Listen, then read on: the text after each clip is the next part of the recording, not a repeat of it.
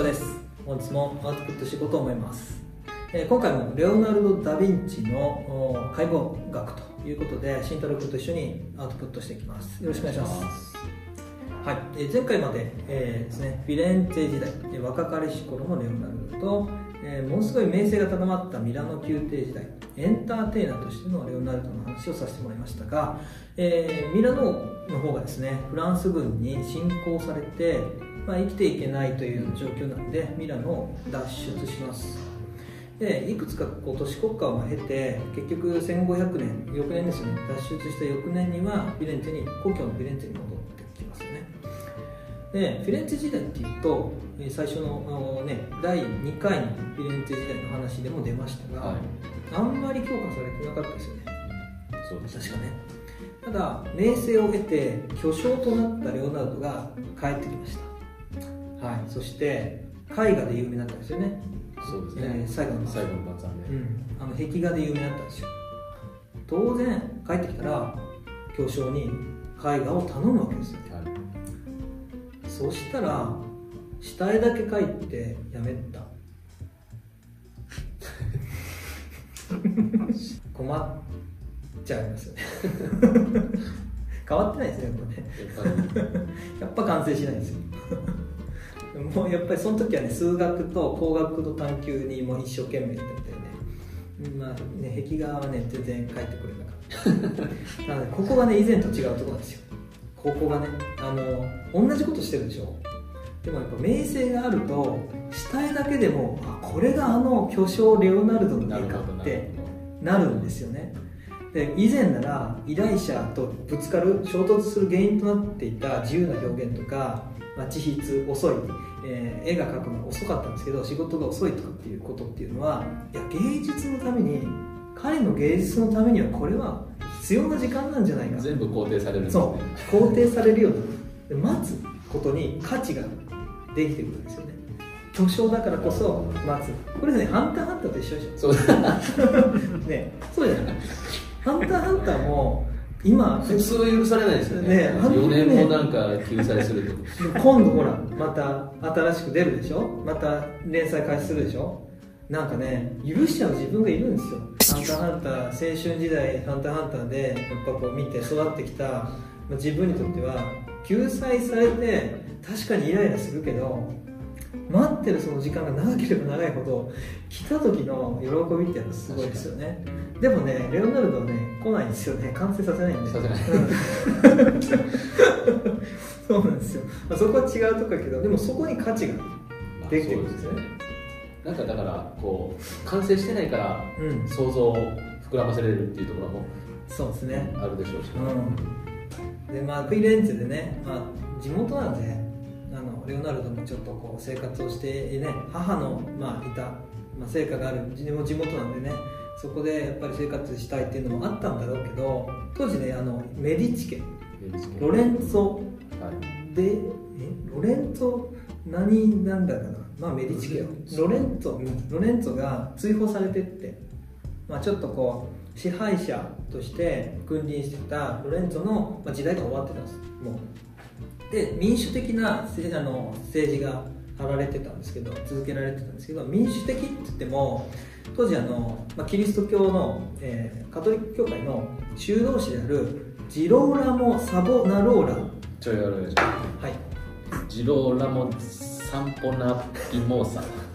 わざとやろそれはわざとやろ ジローラモサボラ。ロナロロロラ。はい。っていう方がですねおって、まあ、その人がものすごい抑圧的な人でで街が狂乱と化していたというような状況。ぜあのいわゆるそのキリスト教的な世界観を押し付けるような感じの人で、まあ、贅沢をするな。あー、まあ、堕落した生活を送るものが破門するっていう感じの人やったらしくて、えで破門は当時の世界観では天国行けないんで困るんですよ、ーそうですね。死んだ後天国行けないんで。それだけは。うん、それだけはお願いしますみたいな感じ。いつ死ぬかわからない状況の中で破門は破門だけはどうかっていう感じの時間あの時代なんでね。なので、えーまあ、レオナルドもちょっとね不安定になってたんですよ。はい。で不安定になってたその状況を 表現する手段がちょっと面白くて、まあ、一つはね占いに行ったりとか。これはまあねなんか今の人と一緒ですね占いに行って未来をちょっとね見てもらうとかっていうのもそうなんですけどもう一つはなんかね不安定になってて眼鏡を買いに行ったりしたって書いてあるんですよ。何？それこんな文献にそんなことまで書いてるんですか？占いを受けたり眼鏡を眼鏡を買ったりした 不安定になると眼鏡買うんかなとか思いながら読んでたんですけどね。メガネがけどこの当時あったんですね。全然話違いますけど、うんねなんかそんな技術あったんですねまあそれもねびっくりですけどすね。はいまあ、なんか不安定になってたんですよね。でその頃から「モナ・リザ」まあ、それを亡くなるまで、えーまあ、そこから書き始めて、えー亡くなるまで自分の手元に置き続けたって言われてますねモナ・リザはね。へえ手直しし続けてたみたいですよ。最後の最後でまあこの「モナ・リザ」は誰も真似ることができない表情だと言われていて何世紀にもわたって、まあ、詩人とか知識人とか画家たちが、えーこの絵に対して称賛を与えてで結局さっきフランス王室をあのフランス王が最後の晩餐を見たって言いましたけど、はい。めっちゃ評価してたって言いましたけど結局ね最終的にフランス王室に行くんですよ。この絵は。モナ・リザがね。フランス王室のココレクションとして、えーしばらくあってで最終的に、まあ、今はあのルーブル美術館ありますけどその前はナポレオンの寝室飾ってた。そうなんですね、って言われてます。ナポレオンの寝室を飾ってで1815年にルーブル美術館にあの所蔵されると、まあ、いうふうに、すごいですね。す。ごいナポレオンです。よモナ・リザはね。ナポレオンの寝室にモナ・リザなんですよ怖ない、そりゃあ高いですね。ナポレオンのものやったってこと。ですすごいよすごい。二重ですごいね。ダ・ヴィンチが描いたものでナポレオンの所有物だったっていうだけでやばいでしょやばいですね。ね。まあそういうものをねそのその時から描き始めてまあレオナルドってその当時はもう引っ張りだこなんですよ。いろんな宮廷の支配者から、まあ、引っ張りだこの画家。画家やん。そうですね。今まで何しようとこの人、音楽家したりなんか軍事兵器の提案みたいなことしたりしてました。ね、エンターテイナーしてるとかねしながら。結局画家なんよね、うん、画家なんですよ。やっと帰ってきましたね。イメージでもねやっぱりこの画家としてのスタンスは変わらないんだけどさっきも話しましたけど、えーその地質とか仕事の不規則さはもう気にならないですよ。もう時の支配者はもうそれすらも芸術だと思える ハンターハンターのファンは富樫先生のかやってること全部価値を感じる。そうです。そういうふうな状況なんですよね。彼の行動全てが傑作につながる布石だと思ってるんですね。もうそうなったら人生勝ちですね。勝ちやね。もう勝ってそうなれたら。もう勝ちですよ。あとはもう好きなようにできるような感じなんで残りはね全然レオナルド苦労しないんですよ。もう権力者の庇護のもとで好きなようにやるんですよね。鼻ほじっててもなんか芸術っぽいね。ね芸術っぽく捉えられるんでしょうね、うん多分ねなんか、うん。そんな感じだよねはい。そんな感じなんでしょうね。なんで当時の画家って芸術家っていうよりは職人的って言ったじゃないですか。レオナルドは自らを職人とみなさない、えー最初の画家だという。つまり芸現代の芸術家らしい芸術家はレオナルドからだというふうに言われています。うそういう脈力があるのか。はい、で1506年1000から1513年の間はミラノにまた戻ります、でここはフランスが支配されててでそこでフランス王室とのちょっと多分ね関係ができたのかなと思うんですけど、まあ、その間にまあねいっぱいね解剖したんですよ、えーミラノにいる間にいっぱい解剖してでその時に書いたのがこれです。解剖手法 A でなんかね本を出したかったみたい。解剖の本を出したかったみたいでその時にまとまってね手法が残ってて。でそれでこれいっぱいこれ残ってるんですけど、まあ、その時パビア大学っていうねミラノの大学医学校で働きながらはい。研究材料として人体を、まあ、許可を得て調達をしていっぱい解剖してたと。でまあこういうふうな、ね、ものを出版物で出したかったけど結局ね出せなかったんですよなくなっちゃってね。出せなかったっていうような、えー状況になります。で1513年にはえーローマに移ってえーバチカンの宮殿に招かれ、えーほぼほぼ。はい、ややっと聞いたことある。バチカン宮殿。ローマの。えーバチカンの宮殿に招かれほぼほぼ特権的な扱いをまあ受けて居住させてもらってね敷地内に居住させてもらってその中でも解剖させてもらえたと。いうような感じ。もう好きなことを好きなだけさせてもらえるっていうような感じなんですよ。ねもう勝ってますよね。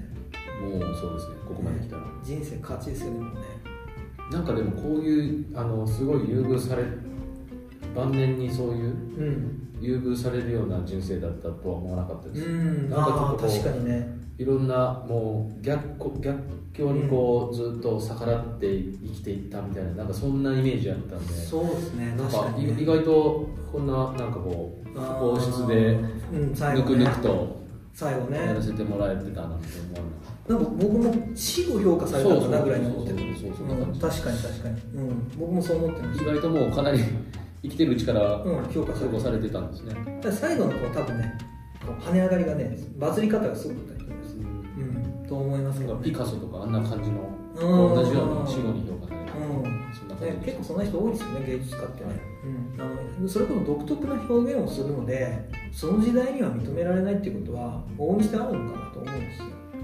でも、まあ、レオナルドは時代 が変わる節目に生きてたんでしょうね。変わる時に生きてたんでで変えちゃったんでしょうね。多分ね。そういうふうな時代に生きて結局評価をされて好きなこと好きなだけできるっていう中でレオナルドは人体解剖をどんどんこの時代に進みます。結局ね始めてからもう20年ぐらい経ってて。でちょっとねやっぱ解剖すると今まで見えてこなかったものが見えるじゃないですか、そうね、ね表面から見えないものだからキリスト教的な世界観を否定するような自然の法則が見えてくるんですよね。でもねこれ口に出せないんでだからこっそり、えー世俗の権力者の中で喋ってたんですけどね。キリスト教が干渉しない世俗の権力者は宮廷内でそういう話はしてたみたいですけど話せないことはね。なのでも結局そのお腹のをね切ってね中を除いて内臓の、まあ、作りとかそういうのも多分言えないと思うんです言えないやつ含まれてるんですただまあ口には出せないんだけれど、まあ、神が作った世界といえど確固とした自然の法則を信条としていて目に見えないこう精神っていうものは実際はちょっと想像することは難しいだろう、ね、精神と身体は別物であってっていう世界観の中で、まあ、ちょっと想像はできないっていう、まあ、結論を持っていて。全ては物理的な自然の法則に従わなければいけないっていうのが彼の心情だったんです。考えだったんで、まあ、そういうのは気のつてすは持ってた。でも表現できないっていうような、まあ、状況で宮廷の中だけでなんかこう絵の中に残してたりするみたいです。よね、うん。でね1516年にフランスに移ってフランスにめちゃくちゃもてなしてもらって誰にも邪魔されずにゆっくり自由に自由研究してたんだよ。ね夏休みの終わりみたいな。最高ですね。ね最高。表現できないことをうん。一人であのぬくぬくとそうそうそう。できるやらせてもらって。守ってもらってね。